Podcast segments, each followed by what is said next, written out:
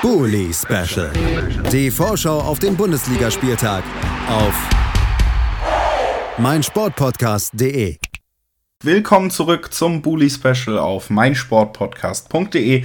Wir haben über das Freitagsspiel geredet und jeder, der den Kalender kennt, weiß, als nächstes ist der Samstag dran. Der am 20. Spieltag hat einige interessante Partien, unter anderem das äh, Spitzenspiel, über das werden wir später reden. Da trifft der Leipzig auf Gladbach und das ist ein Spiel, das könnte durchaus auch relevant sein für einen äh, der Vereine, über die wir jetzt reden wollen. Denn das zweite Spiel in, in diesem Bully-Special, das ist äh, Dortmund äh, gegen Union Berlin. Das Ganze findet in Dortmund statt, damit die Dortmunder auch in zwei Heimspielen hintereinander. Eine äh, schöne Situation für ein solch heimstarkes äh, Team wie die Dortmunder und über das Spiel sprechen. Das werden wir mit Christoph Albers vom äh, BVB-Podcast, dem BVB-Podcast auf meinsportpodcast.de bei dem ich auch immer zu hören bin. Also Christoph, willkommen. Ja, ich fühle mich gleich willkommen, gewohntes Umfeld, also ähm, alles ganz gewohnt, ne? Alles ganz gewohnt, nur dass wir im Bully-Special sind.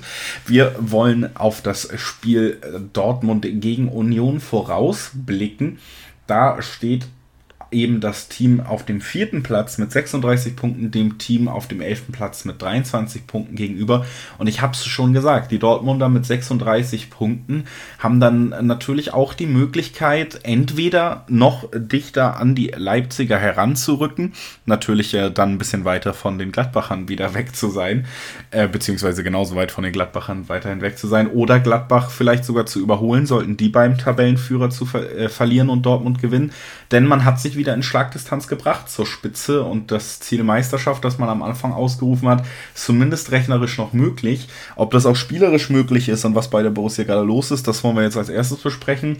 Können natürlich auf die letzte Partie gucken. 5 zu 1 gewonnen gegen die Kölner. Ein sehr überzeugendes Spiel, würde ich sagen, Christoph.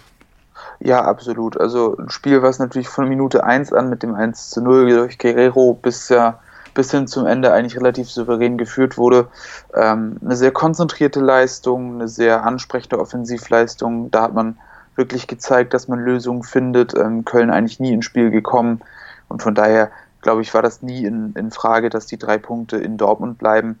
Ähm, und das ist eigentlich auch ein schöner Fortschritt, dass, dass die Borussia gezeigt hat, dass sie eben auch so konzentriert auftreten kann. Ähm, gegen Augsburg in der Woche davor waren da doch dann immer wieder auch Schwächephasen drin. Ähm, da musste man sich ja sehr mühen, dass man nach einem 1 zu 3 noch 5-3 gewinnen konnte. Also von daher kann man da schon leichten Fortschritt verzeichnen.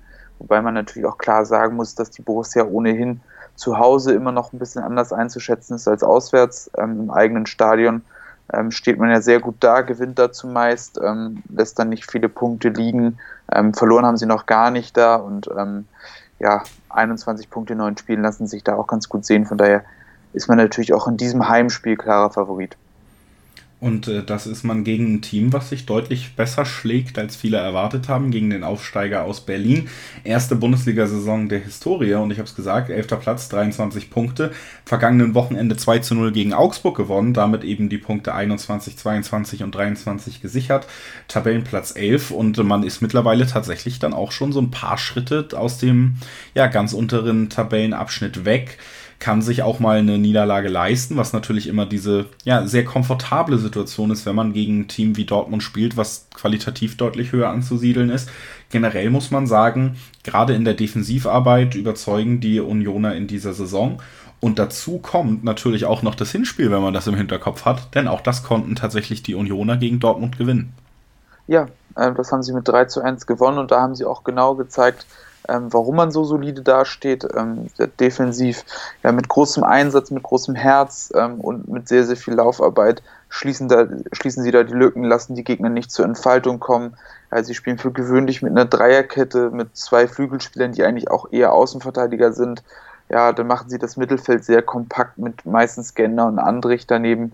Ja, also sie schließen alle Räume ja, mit, mit großem Aufwand und ähm, das macht sie sehr schwer zu bespielen. Dazu vorne offensiv auch Spieler, die über eine gewisse Physis verfügen. Ähm, Gerade Anderson spielt ja in der Sturmspitze eine sehr gute Saison und das macht sie dann eben sehr unangenehm zu bespielen, gerade wenn du als Mannschaft wie Borussia Dortmund da immer wieder anrennen musst und ähm, man muss dazu sagen, dass sie das in der Hinrunde auch sehr, sehr schlecht gemacht haben. Ähm, die Passgenauigkeit war absolut ungenügend, ähm, mit sehr wenig Tempo in die Spitze gespielt. Dadurch hatte man sehr viel leeren Ballbesitz, der am Ende nicht dazu geführt hat, dass man gefährlich geworden ist.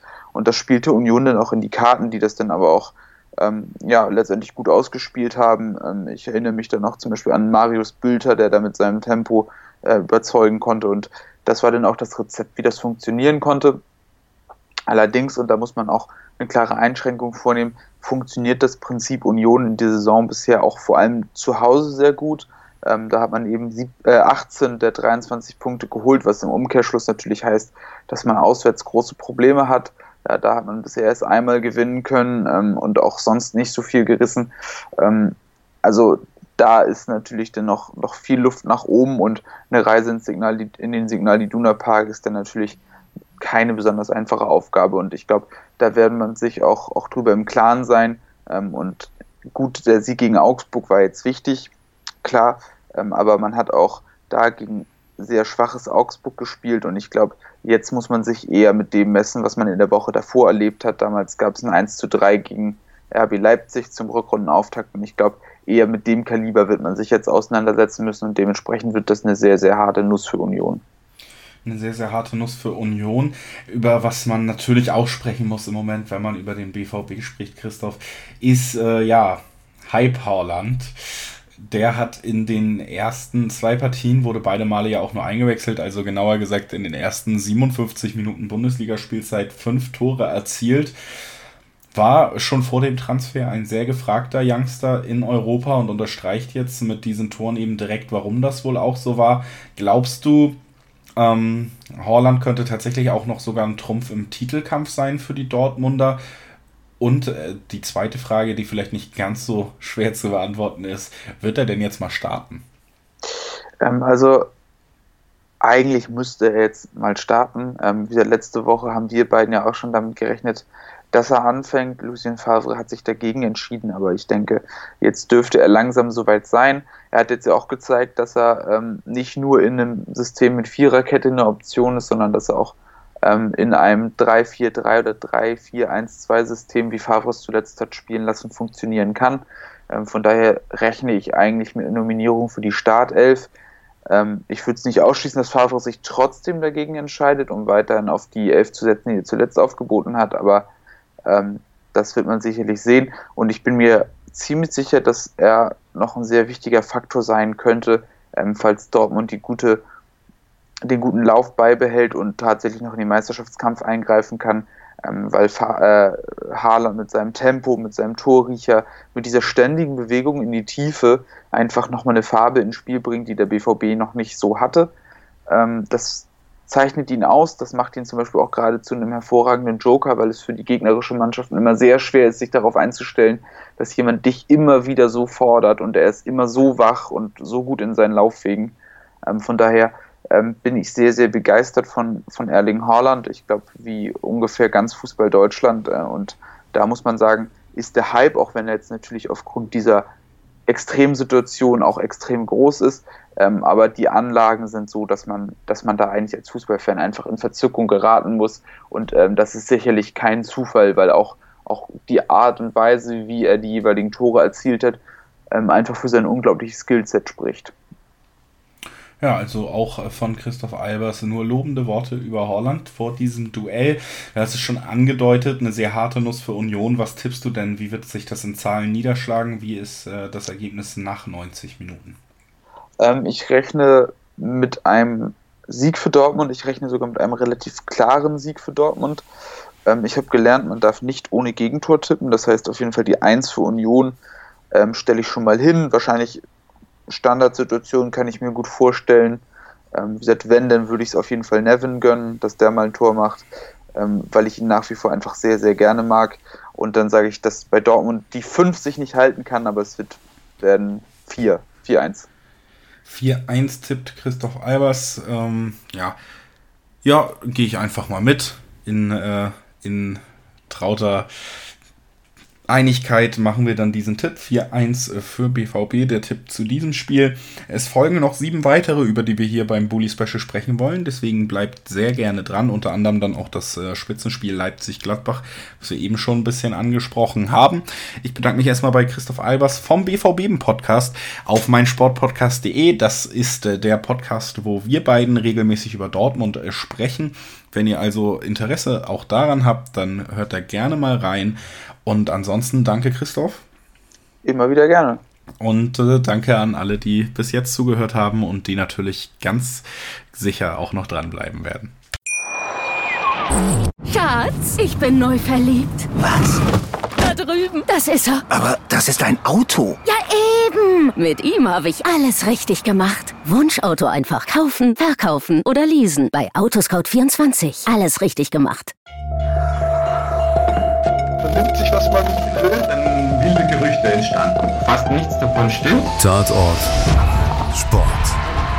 Wenn Sporthelden zu Tätern oder Opfern werden, ermittelt Malte Asmus auf meinsportpodcast.de. Folge dem True Crime Podcast, denn manchmal ist Sport tatsächlich Mord. Nicht nur für Sportfans. Bully Special. Die Vorschau auf den Bundesligaspieltag auf meinsportpodcast.de. BV Beben.